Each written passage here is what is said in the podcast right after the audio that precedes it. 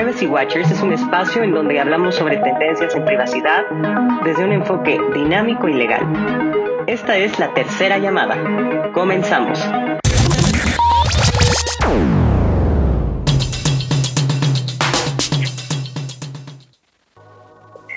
El día de hoy estamos de manteles largos, largos, larguísimos diría yo, porque tenemos como invitado a mi querido Carlos Chalico, quien es uno de mis personalmente es uno de mis gurús en materia de privacidad y pues rápidamente les cuento un poco de su trayectoria. Carlos es profesional especializado en ciberseguridad, privacidad. Actualmente es líder nacional de privacidad en la representación canadiense de una firma global de consultoría. Es también instructor en la Universidad de Toronto y es miembro del board canadiense de la IAPP y también participa como secretario del capítulo de Toronto en ISACA. Carlos Chalico, bienvenido. Daphne, mil gracias por la invitación y, mil gracias también a toda la gente de Privacy Watchers que, que hace esto posible y a todos los que nos escuchan. Un gustazo siempre estar aquí contigo.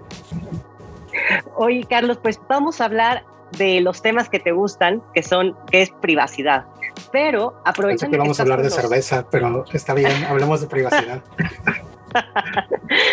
pero, pero aprovechando que estás con, con, nosotros y con nosotras en la audiencia, pues nos gustaría que eh, nos, nos cuentes tu perspectiva de privacidad. Vamos a empezar como con, eh, tal vez consejos o, tu perspectiva de cómo está la regulación de privacidad para organizaciones, porque hay que, hay que, hay que entender que, bueno, podemos eh, estudiar o aplicar temas de privacidad desde distintos eh, enfoques. hay privacidad personal, privacidad organizacional, incluso medidas de, ya no de privacidad, sino de seguridad a nivel nacional. Pero, pero desde, las organizaciones, tú que eres experto y consultor internacional, ¿cómo, cómo, ¿cuáles son los primeros consejos que le das a una organización en materia de privacidad? Es una muy buena pregunta. Y fíjate que yo, yo, uno de los, de los líderes y uno de los mentores que tuve en México siempre me decía, las cosas tienen que hacerse bien, no por temor al diablo, sino por amor a Dios.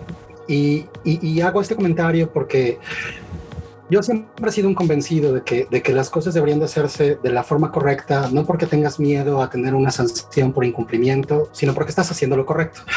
En el campo de protección de datos personales, em, yo, yo, caí en ese espacio desde 2007. Eh, tuve la, la, fortuna de estar en un evento en el que por, por coincidencias de la vida cayó María Elena Pérez Jaén, que en ese tiempo trabajaba como comisionada del InfoDF, te estoy hablando de 2007, y me atrapó todo lo que dijo en materia de privacidad y derechos humanos. Yo, yo nunca había estado tan cerca del tema como en aquella ocasión y, y, el tema me encantó porque me parece que privacidad es un asunto en el que mezclas muchas disciplinas. Tienes, tienes el tema legal, por supuesto, tienes el tema de seguridad de la información o cyber security, como se le llama ahora más, eh, con, con, un estilo de marketing más marcado. Tienes también temas de sociología, temas de psicología, temas organizacionales. La convergencia de tópicos es muy rica. Y entonces me atrapó. Pero, pero más allá de esta convergencia que, que la puede hacer tan interesante y tan atractiva, me, me, me, di cuenta de la relevancia que tiene porque comencé por entender los problemas que yo podría tener como individuo si mis datos personales no se protegen adecuadamente. Eh, me, me, di cuenta de, de cuán vulnerable puedo ser si gente que no necesito que tenga acceso a información sobre mi estado de salud tiene acceso a ella. Si gente que no necesita saber mi preferencia sexual, mi, mi, creencia religiosa, mi afiliación sindical, comienza a tener acceso a estos datos. Y, cuando comencé a entender las consecuencias, lo que podía pasar, ya tenía yo un tiempo recorrido en el, en el campo de riesgos de tecnología y seguridad de la información, empecé a conectar los, los, los, puntos y empecé a atracar cabos y me di cuenta de la, la, seriedad de las consecuencias que yo podría enfrentar como persona si, si yo sufría una, una, violación a la protección de mis datos personales. Y entonces no me costó trabajo eso, eh, extrapolarlo a mi familia y comenzar a extenderlo a la gente que quiero y a mis amigos y empezarme a dar cuenta de la gravedad del problema. Eh, perdón, si alcanzas a oír esa melodía de fondo, es, es mi perro, mi perra, uh, que tuvo el pino de, de venir a acompañarnos. Eh, cuando yo soy convencido de que cuando tú como individuo, como persona, entiendes lo que esto representa como reto, entonces puedes con mayor facilidad como ejecutivo, como, como colaborador de una organización, comprender por qué es importante que cuides los datos personales. Nos enfocamos en los datos personales por el tema de privacidad del que estamos hablando. Sin embargo, la realidad es que esta preocupación de manejo de datos o de protección de datos tendría que extenderse a todos los tipos de datos que la organización maneja. Y, por supuesto, lo cierto es que también tendría que ser proporcional. Tendrías que definir mecanismos de protección y mecanismos de control que respondan a la sensibilidad de los datos que estás tratando de proteger, llámense datos personales o de cualquier otra naturaleza. Y, para hacer un ejemplo que puede ser más de la vida cotidiana, eh, pensando en tu familia, tú no alcanzas a tener el mismo nivel de preocupación en términos de seguridad respecto de tu pareja contra la manera en la que podrías preocuparte de tus hijos porque el nivel de vulnerabilidad es distinto. Un niño es mucho más vulnerable porque no alcanza a tener una concepción del peligro y, de las precauciones que debe de tomar como lo puede tener un adulto. Y entonces el nivel de preocupación y los cuidados que tienes con los niños es mayor que el que puedes tener con los adultos. Sucede igual con los datos. Habrá datos que van a ser mucho más sensibles y en consecuencia tendrás que definir mecanismos de protección más robustos y otros datos que no lo sean tanto. Quizá datos que no te importe que se vean en público y entonces para esos no tienes que estar eh, desgarrándote las vestiduras por definir controles que sean altamente complejos. Entonces llevándolo a la perspectiva organizacional, yo creo que hay, una necesidad muy importante en las compañías de entender qué datos son los que tienen. A mí me, tiene muy sorprendido que, que, por muchos años no haya sido una obligación el tener un registro de datos como ahora comienza a ser en diferentes regulaciones. ¿no? Algunas lo decían de forma velada, pero, pero ninguna me parece que había sido tan contundente como el Reglamento General de Protección de Datos en Europa, que te exige en uno de sus artículos que tengas un registro de, de actividades de procesamiento de datos personales. Y digo que me sorprende porque desde que empezamos en este campo, y, y es algo que he visto en México y también en Canadá, no cabe en mi cabeza el que existe una organización que te diga que tiene un programa de privacidad efectivo cuando no tiene conocimiento de los datos personales que tiene. Porque no puedes proteger aquello que no conoces regresamos al mismo caso de la familia. ¿Cómo puedes proteger a un niño si ni siquiera sabes dónde está el niño? Es más, si ni siquiera sabes que tienes un niño. ¿Para qué compras eh, mecanismos de cuidado si, si, ni siquiera sabes que tienes un niño que cuidar.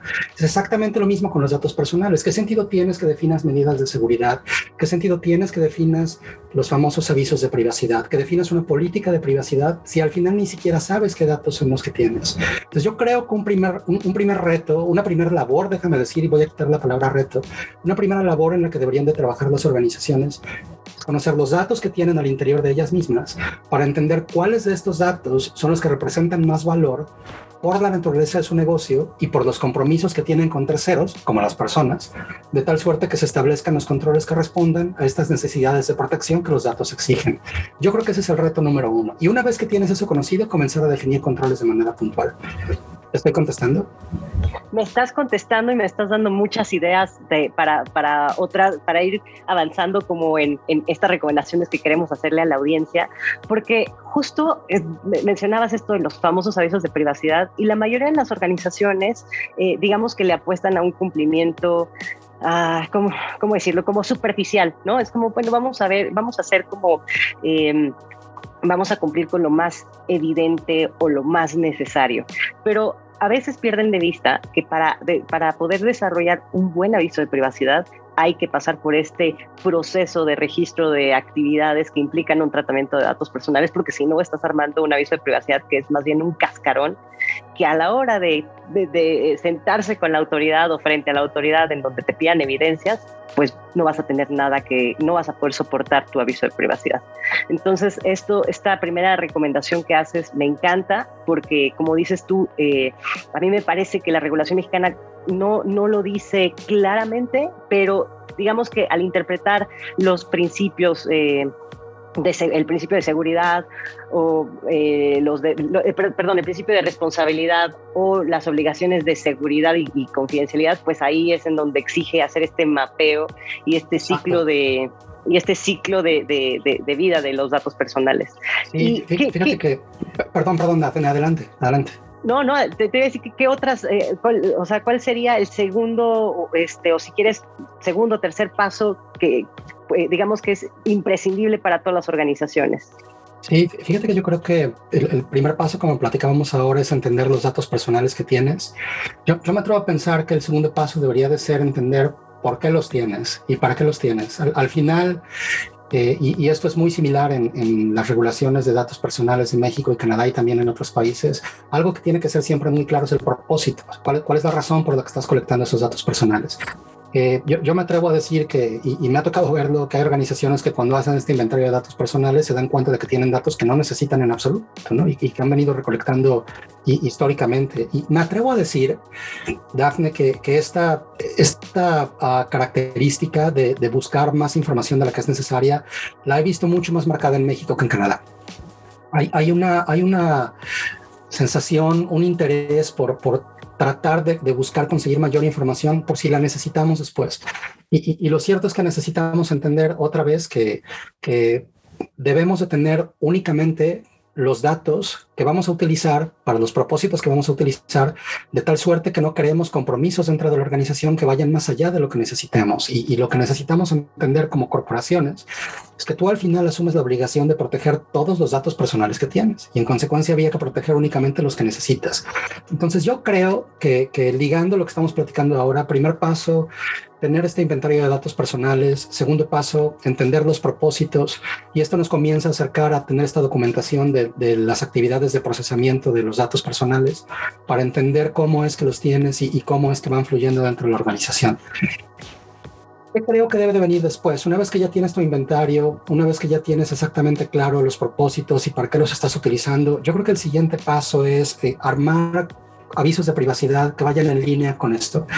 Eh, algo, algo que me gusta mucho y debo de confesar que no recuerdo si la regulación mexicana lo dice así de claro, pero en la regulación, en las regulaciones canadienses, porque hay varias, tenemos las federales y las provinciales para el sector privado, en las regulaciones canadienses lo que, lo que se mantiene como un común denominador es que el consentimiento debe ser meaningful and informed. Eso quiere decir que debe de ser significativo e informado.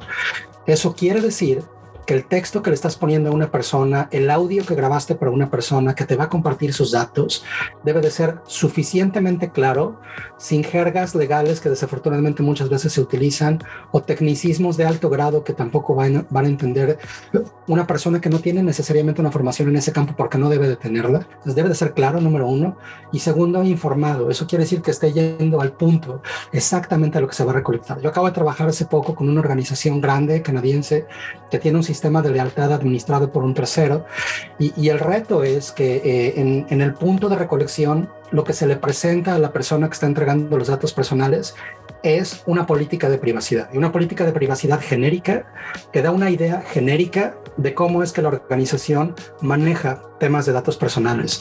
Sin embargo, lo que platicábamos con este cliente es, hay, hay varios temas que arreglar aquí. El primer tema es que necesitamos romper con un, con un entendimiento que no ha sido claro en, en, qué es lo que expones en Internet cuando tiene que ver con privacidad. La política de privacidad es generalmente un documento interno que define la posición que la compañía tiene respecto a este tema. La compañía puede decir, a mí me interesa la privacidad porque debo de cumplir con estas regulaciones, pero me interesa también porque creo que puede ser un mecanismo de valor para estos procesos. Y precisamente para soportar la privacidad, voy a tener estas políticas y procedimientos. Ese es un documento, insisto, interno. El documento en el que tú le comunicas a aquellos individuos de los que recolectas información, qué estás recolectando, para qué lo estás recolectando, cómo lo vas a utilizar, quiénes participan y cómo pueden contactarte si tienen dudas, eso es un aviso de privacidad. Y le decíamos a esta organización, lo que estás mostrándole a, la gente afuera es, es, tu documento interno. Ellos no necesariamente tienen que saber estos detalles y estos tecnicismos que están aquí. Aparte, tú estás mostrando este documento que, que se está presentando como un aviso de privacidad en el ejercicio de recolectar datos para administrar un sistema de lealtad.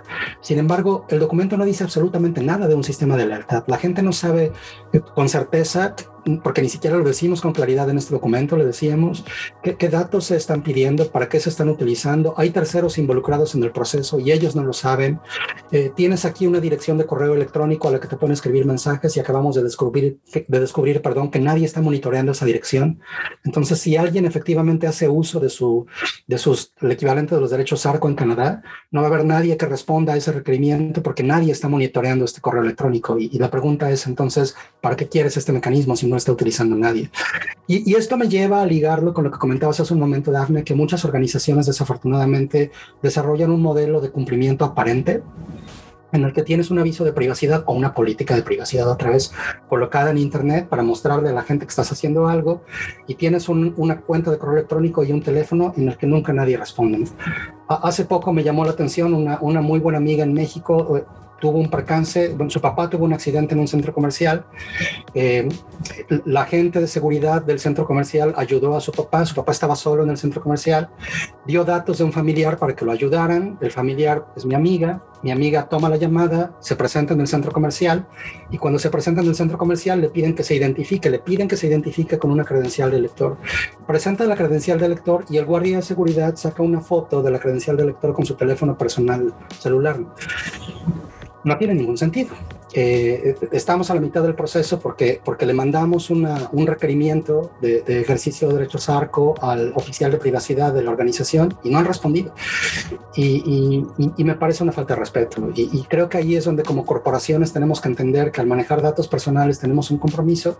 Y la otra también es que como ciudadanos tenemos que entender que tenemos un derecho. Y, desde que esta ley que se, que se eh, liberó en México y que, se, y que se hizo obligatoria en México tiene este carácter de ley. A mí la verdad es que me llena de orgullo porque me parece que es un ejercicio de mucho valor para los mexicanos y son derechos que tendrían que ejercerse. Entonces, creo que hoy hay un ejercicio dual que tenemos que seguir empujando, de ayudar a las organizaciones a entender las obligaciones que tienen, por un lado, pero por otro también ayudarnos a todos nosotros a entender que tenemos un derecho y un derecho que me parece que es maravilloso en este país, ¿no? en México.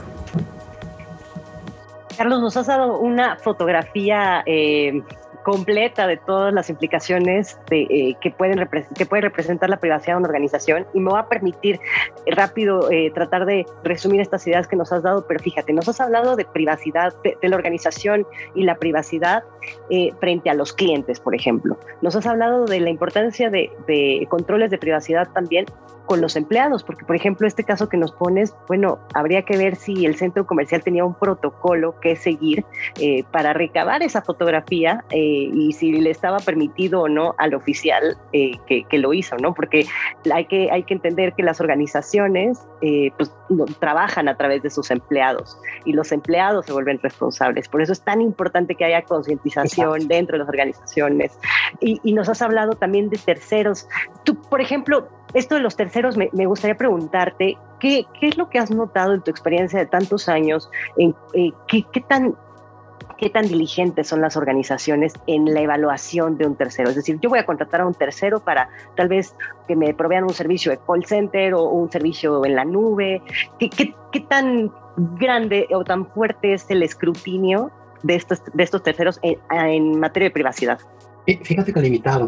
Y, es un tema que no es nuevo, tiene, tiene mucho tiempo. Y, si me permites meterme un poco en la arena de, de cybersecurity o de ciberseguridad o seguridad de la información, en, los años más recientes, y no estoy hablando de, de, los últimos tres o cinco, yo creo que me atrevo a decir en los últimos diez años, se ha venido incrementando cada vez más y de forma alarmante el uso de la cadena de suministro para, para vulnerar a un, a un, objetivo final. Y, y, esto, por supuesto, toca datos en general y datos personales en lo específico. Entonces, cu cuidar de los proveedores es definitivamente algo que se antoja fundamental. Y, y déjame déjame ir más allá.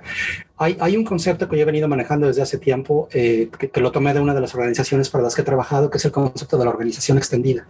Este concepto de la organización extendida tiene que ver con el hecho de que una compañía tiene que reconocerse no solo a sí misma en el proceso de datos, sino a todas aquellas entidades con las que intercambia datos o con las que comparte datos como parte de esta organización extendida. Tu organización central va a ser tan fuerte desde el punto de vista de protección como lo sean todos y cada uno de los puntos de acceso de esta organización extendida. A lo que quiero llegar es que cuando hablamos de terceros, necesitamos pensar, por supuesto, en proveedores, que son una, una entidad muy importante en el, en el, ambiente de los terceros, pero no son los únicos. Tenemos también socios de negocio, tenemos incluso clientes con los que intercambiamos datos, autoridades en algunos casos. En cada uno de esos puntos hay que entender cómo se da este intercambio. Y la verdad es que creo yo que el, el, el escrutinio y, y, y, el nivel de requerimientos o de exigencia que deberías de tener con estas terceras partes, terceras partes, perdón, debería ser igual. ¿Qué veo que está pasando? Yo veo que lo que hacen las organizaciones cuando lo hacen, porque desafortunadamente no siempre pasa, es un arreglo unidimensional en un problema multidimensional. No quiero sonar muy espeso, pero ¿a qué me refiero? Digo que es un arreglo unidimensional porque el único punto por el que se preocupan es en el momento de negociar el contrato, asegurarse, insisto, si lo hacen, de que el contrato incluya algo en relación a ciberseguridad y privacidad. ¿Qué es ese algo? Lo más común, una cláusula de confidencialidad que dice, las partes se comprometen a respetar la confidencialidad de ambas, entendiendo que información confidencial es e información confidencial no es, y eso es todo. Siguiente cláusula, seguridad de la información. El vendedor se compromete a ofrecerle al cliente un mecanismo de seguridad de la información similar al que el cliente tiene. Privacidad. El vendedor se compromete a cumplir con todas las reglas de privacidad aplicables.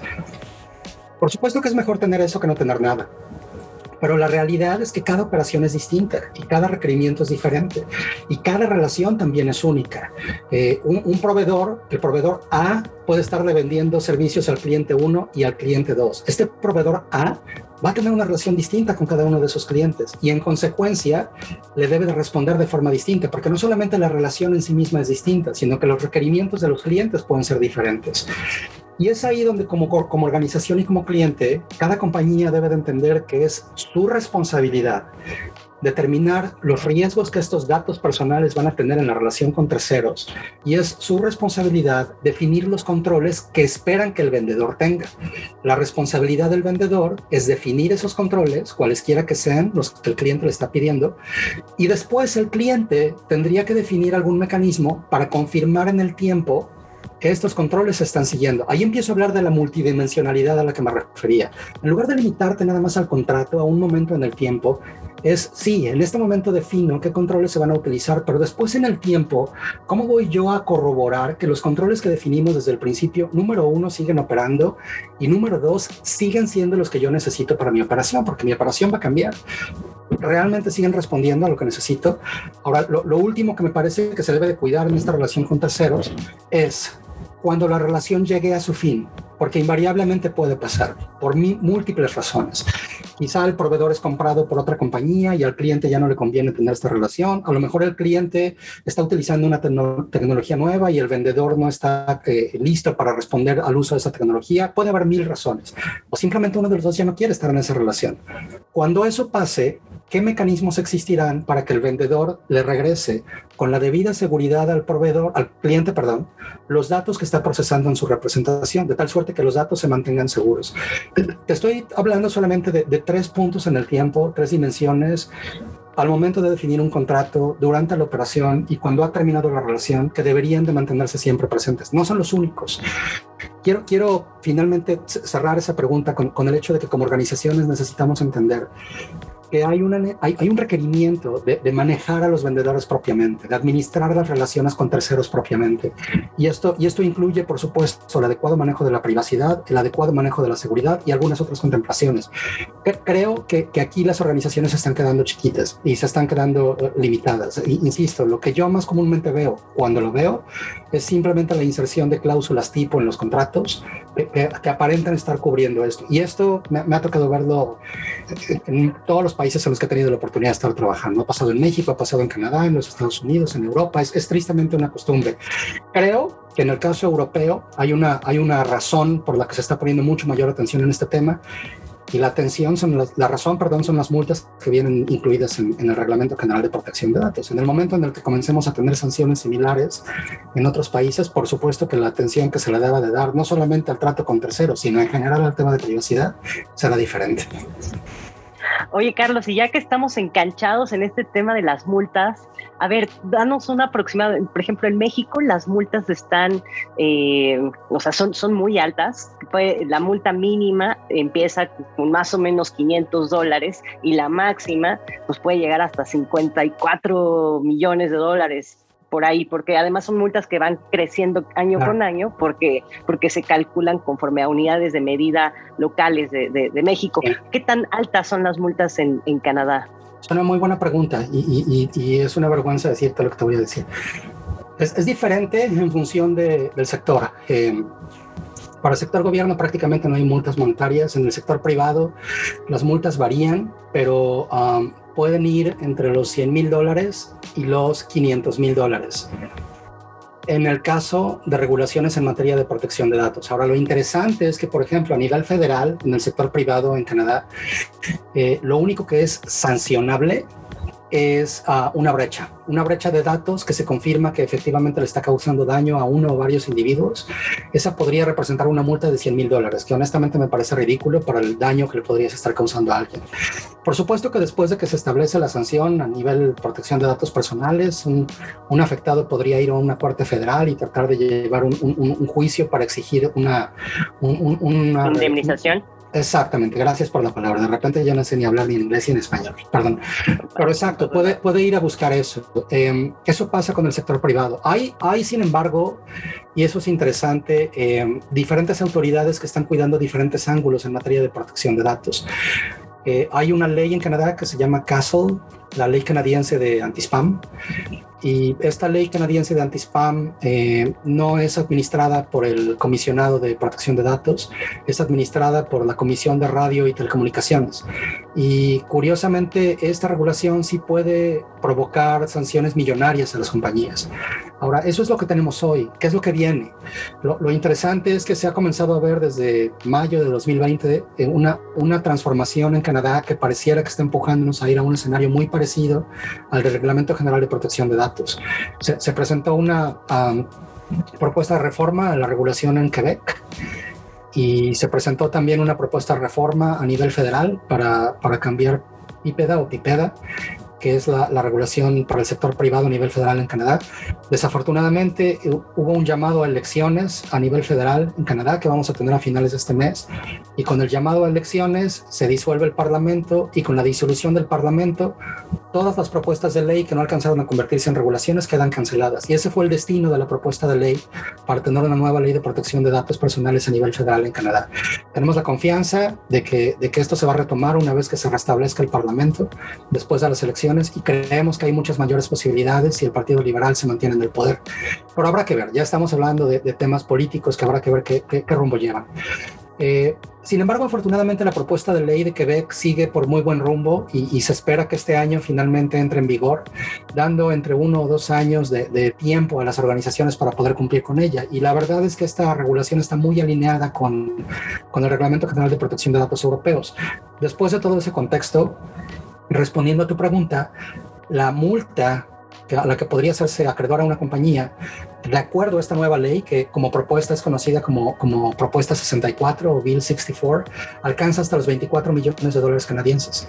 Eh, a nivel federal, la propuesta que existió para uh, la regulación que se canceló hace un momento, como les contaba, o que se disolvió como parte de la disolución del Parlamento, alcanzaba multas también de 25 millones de dólares. Entonces, eh, si bien esta regulación no, no alcanzó a ver la luz, lo que ya nos ha dejado claro es que hay una intención a nivel local, en las provincias canadienses y a nivel federal, por seguir el camino que está marcando el Reglamento General de Protección de Datos. La provincia de Ontario no tiene una regulación local en materia de protección de datos, pero ya está haciendo un análisis serio por echar a andar una y ya ha dejado ver con claridad que, que el camino que siguen es el mismo. Las provincias de Alberta y, y, Columbia Británica, que tienen sus propias regulaciones locales en materia de protección de datos, ya han dejado ver también que, que las van a hacer pasar por un proceso de reforma y que la reforma los va a llevar por el mismo camino. Entonces, vemos un, un ambiente mucho más estricto en Canadá. ¿Qué, ¿Cuál es el detonador o cuál es el, el motivo detrás? Yo, yo creo que hay un interés muy importante en Canadá por por mantener el estado de adecuación que, la Unión Europea le ha dado a este país. Y, y, nada más para compartirlo con todos por si alguien lo sabe y, y, para tratar de explicarlo muy fácilmente. La Unión Europea, cuando definieron sus propias regulaciones en materia de protección de datos, dijeron, nosotros nos sentimos cómodos compartiendo datos dentro de la Unión Europea, porque sabemos que dentro de la Unión Europea nos estamos rigiendo todos por la misma ley. Sin embargo, afuera de la Unión Europea, puede haber otros países que tengan leyes parecidas a la nuestra. Y más allá de que la ley sea parecida, tienen un sistema jurídico y, un, y, una composición de tejido social que favorece el cumplimiento de esta regulación. A esos países los vamos a llamar adecuados. En el caso de América, Canadá es uno de ellos, solamente en el sector privado. Uruguay y Argentina tienen la misma categoría y hay otros tantos más, pero, pero en América somos los únicos. Canadá corre el riesgo de perder ese estado de adecuación si las regulaciones que tenemos en materia de protección de datos no son reformadas. Y eso obedece al hecho de que nuestras regulaciones son muy viejas. Acá hacemos el chiste, tú eres más joven que yo y, y, seguro no te vas a acordar pero, pero una computadora que a mí me tocó utilizar cuando estaba en la secundaria, la Commodore 64, una computadora muy popular, por cierto canadiense, se lanza al mercado en 1983. La regulación canadiense del sector gobierno se lanzó en el mismo año. Entonces lo que decimos en Canadá es, ya no usamos Commodore 64 para comunicarnos. ¿Por qué seguimos utilizando una ley que se lanzó en el mismo año que esa computadora? Y la ley del sector privado no está muy lejos. La ley del sector privado se lanzó en 2000 en el caso canadiense. Eh, urge una reforma y, y por eso es que creo que, que, hoy estamos muy cerca de ver un cambio que nos acerque a lo que es el Reglamento General de Protección de Datos. ¿Qué me deja esto de positivo cuando lo comparo con México? Eh, México y la región norteamericana están pasando por un proceso que, yo veo de integración que, que, se antoja más intenso con la renovación del, del Tratado de Libre Comercio.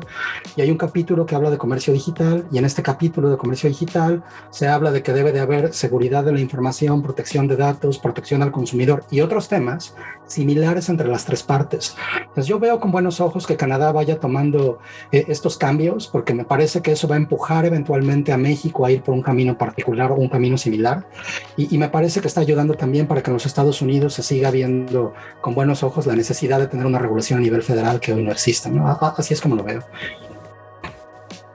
wow, qué, qué recorrido nos has dado de hasta ya nos fuimos hasta el otro charco y, y hemos comparado los estándares europeos y justamente con, estos estándares y ahora que nos has hablado del proceso, los procesos de reformas que se vienen en Canadá, me gustaría preguntarte, Carlos, tú como experto en privacidad y en ciberseguridad, me gustaría que me dijeras cuál es tu derecho favorito como, como, como individuo. O sea, de, derecho de protección de datos. Es, es una muy buena pregunta. Yo creo que oposición. Yo creo que el derecho a la oposición, el, el, tener la autoridad para ir con una organización y decirle no quiero que hagas esto con mis datos, a mí me parece que es súper poderoso. Eh, y, y, y me, me, quedo con uno porque me pediste que escogiera uno, pero por supuesto que todos tienen, tienen un, valor, un valor muy interesante. Eh, creo que si tuviera que escoger un segundo, me da la impresión de que el, el siguiente muy poderoso y por supuesto complejo de, de, mantener para las organizaciones es muy claro en Europa y que, se ve de manera velada en otros países. En Canadá se ha discutido mucho si este está incluido en las regulaciones actuales o no. Se ha concluido que sí, pero no está tan claramente llamado. Me refiero al derecho al olvido. Eh, que, creo, que, creo que se antoja también un tema muy interesante que, ha dado mucho que pensar, que, ha dado mucho que discutir y, que me parece que con, la forma en la que se están manejando datos hoy en, en, el mundo es algo que definitivamente es de mucho valor. Entonces, oposición es el que sería mi respuesta para ti. Que, que, no hubiera pensado que, que, hubieras eh, contestado oposición.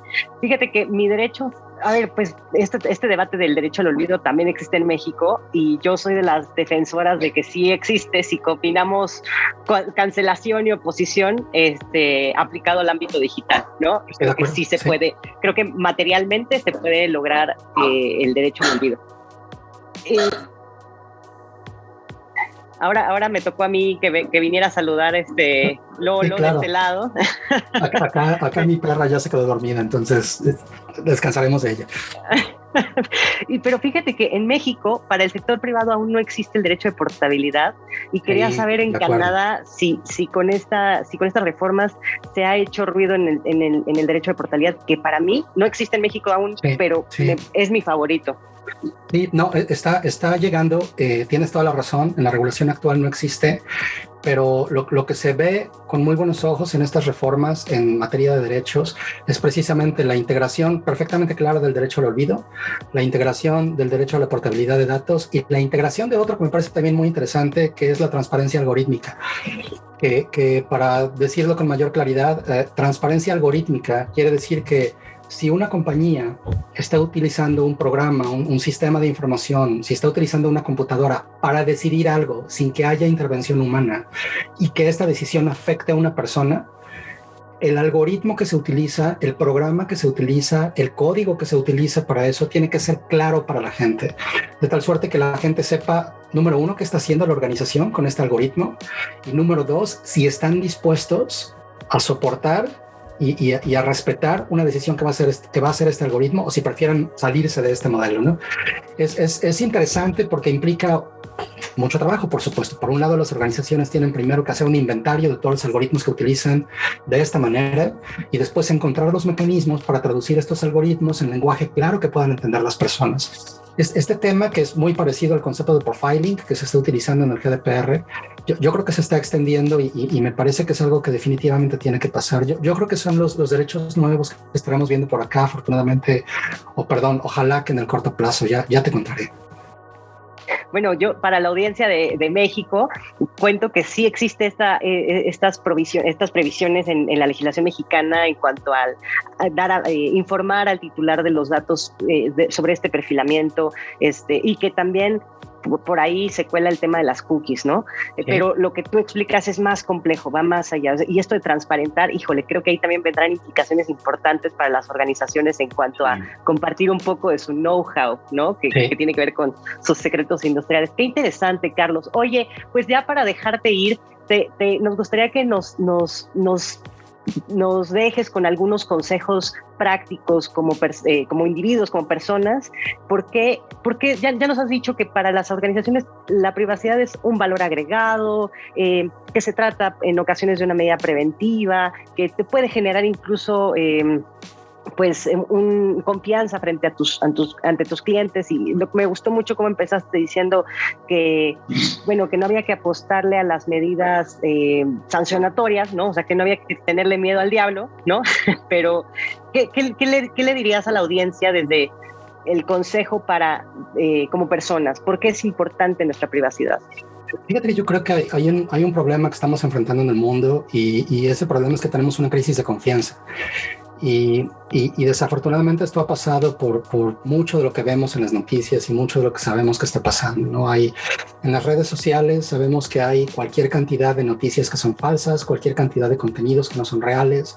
Hay, hay tecnologías que facilitan el que se puedan crear videos falsos, audios falsos, contenidos falsos y desafortunadamente esto nos puede llevar a tomar decisiones equivocadas. Entonces hay una crisis de confianza. Yo, yo creo que tenemos eso por un lado, y por otro lado, eh, tenemos también que, comprender que el mundo está cambiando, es, es, normal, eso nos pasa a todos. Y, y entonces hoy, hoy lo que se espera, o la que se espera, perdón, que tome el control de, de, la plataforma productiva y de la vida cotidiana y que vaya ganando más presencia es la generación, uh, la generación Z. Ahora, lo interesante es que en, diferentes estudios que se han hecho con la generación Z, algunos de las organizaciones con las que trabajo, otros de asociaciones profesionales con las que, colaboro también, hay, hay, hay un tema muy interesante. La generación Z, que si no me equivoco son los muchachos que hoy están entre los 18 y los 25 años, lo que dicen es, con esta crisis que ha enfrentado el mundo en, materia sanitaria, lo que esperamos de las organizaciones es que las organizaciones sean más humanas y que pongan al individuo al centro de la conversación, que haya un pensamiento que esté más orientado a, a las personas personas, que se piense más en stakeholders en lugar de shareholders, que son dos palabras que en inglés se parecen mucho y se puede jugar con ambas. Cuando, cuando lo decimos en español es pensar más en todos aquellos que están interesados en el negocio, más allá de los accionistas y dueños de la organización, ¿no? Pensar en clientes, pensar en empleados, pensar en socios de negocio, no solamente en aquellos que están poniendo el dinero. Y entonces cuando le pones un tinte de esta naturaleza, eh, el enfoque puede ser distinto. ¿Por qué digo todo esto? Porque con esta crisis de confianza y con esta necesidad de pensar en las personas, a mí me da la impresión de que privacidad es un vehículo extraordinario para resolver o tratar de resolver los dos temas. Cuando tú como organización le pones atención al cuidado de los datos personales, estás trayendo al individuo al centro. Por supuesto, eso es lo único que puedes hacer como compañía. Por eso es un claro ejemplo de que te interesan realmente las personas y que lo que te están confiando que utilices para poder entregar un servicio o un producto, lo estás cuidando y utilizando para ese fin únicamente. Por otro lado, también hemos, hemos visto cómo organizaciones líder en el mundo están comenzando a utilizar este concepto para mostrar la generación de valor como. Hay, hay, un, hay un, una serie de indicadores que se han venido utilizando y han venido creciendo en madurez en los últimos años. Perdón, ahora sí se me puso muy cerca. Que son de los que les llaman ESG o consideraciones eh, environmental o ambientales, social o sociales y de governance o de gobernanza. Estos reportes de ESG generalmente muestran lo que las organizaciones están haciendo para cuidar cada uno de estos rubros y en consecuencia convertirse en organizaciones atractivas para los inversionistas, porque los inversionistas ven que organizaciones serias están poniendo atención a estos temas. Privacidad es un tema que puede embonarse perfectamente con asuntos sociales, con asuntos de gobernanza, y si la rascamos un poquito, puede por supuesto darle también un apoyo al tema ambiental. Entonces, esta combinación y la integración de privacidad y de ciberseguridad también en este tipo de reportes que van al mercado para mostrar al mercado que están haciendo las compañías, se están haciendo cada vez más comunes. Y es, y es este ejemplo, quizá, el que creo que muchas organizaciones pueden tomar para mostrar la generación de valor de la privacidad o de la protección de datos personales más allá del mero cumplimiento. esto puede mostrar cómo la definición de estos controles y el ejercicio de estas prácticas realmente puede ayudar a las organizaciones a mostrar una perspectiva distinta de la compañía que la haga más atractiva para las diferentes partes interesadas. Pero creo que eso puede ser de mucha utilidad.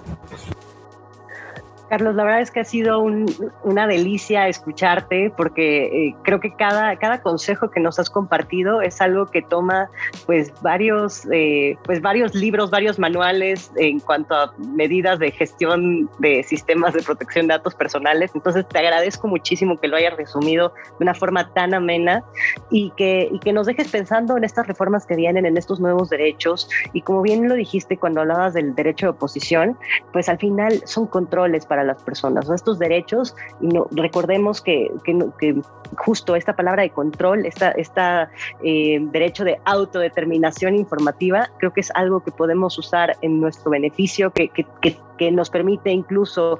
Eh, asegurar el libre desarrollo de las personas en cuanto a la forma, en cuanto a no solo lo que queremos compartir sobre nosotros mismos, sino también eh, que a veces incluso la privacidad puede impactar eh, de manera muy grave, ¿no? Cuando hay, por ejemplo, ataques eh, por temas de ciber, eh, ciberacoso, perdón, o, no solo eso, sino que puede afectar hasta por temas que podrían ser niños, como, bueno, pues las búsquedas que hago ahora en el motor de búsqueda, pues ya están viciadas porque pues ya hay un perfil generado y entonces incluso el, el, acceso a la información se puede ver afectado. Entonces, creo que la privacidad sí tiene, como, como bien dices, es un derecho que nos debe importar y que es un derecho que está en, constante evolución y que por fin también vemos que hay como un consenso global en poner estándares eh, pues más homogéneos, ¿no? Sí. y, yo creo, perdón, Daphne, somos, somos bien afortunados, al menos en, México y en Canadá, porque en los dos países se reconoce como un derecho constitucional. Entonces es, es algo que va más allá de, de, un concepto corporativo, es algo que, que, los mexicanos nos hemos ganado, los canadienses nos hemos ganado, que todo mundo en el planeta se merece, porque al final es parte de la Declaración Universal de Derechos Humanos. Entonces eh, hay que usarlo. Totalmente, no olvidar que es un derecho humano y, pues hacerlo valer en ese sentido. Carlos, ¿en dónde te podemos seguir? Muchas gracias.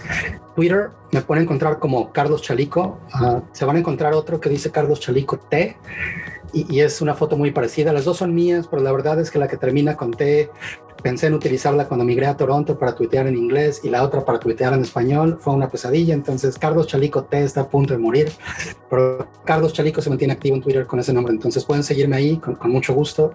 Eh, LinkedIn me pueden encontrar como igual, Carlos Espacio Chalico, ese es el nombre que tengo, eh, y, con mucho gusto me, pongo a sus órdenes. Por supuesto que, respondo a todos los, tweets o a todos los posts que, veo en LinkedIn y lo peor que puede pasar es que me tarde un poquito, pero, pero siempre respondo. Con mucho gusto para, para quien quiera que se quiera mantener en contacto. Muchísimas gracias, Carlos. De verdad que ha sido increíble tenerte en el programa. Nos encantaría que regreses pronto eh, con cualquier noticia que tenga que ver con privacidad. Mil gracias otra vez por la invitación y, y cuando quieras que esté de regreso, yo con muchísimo gusto. Un, un, un placer siempre estar contigo. Gracias a ti, Carlos.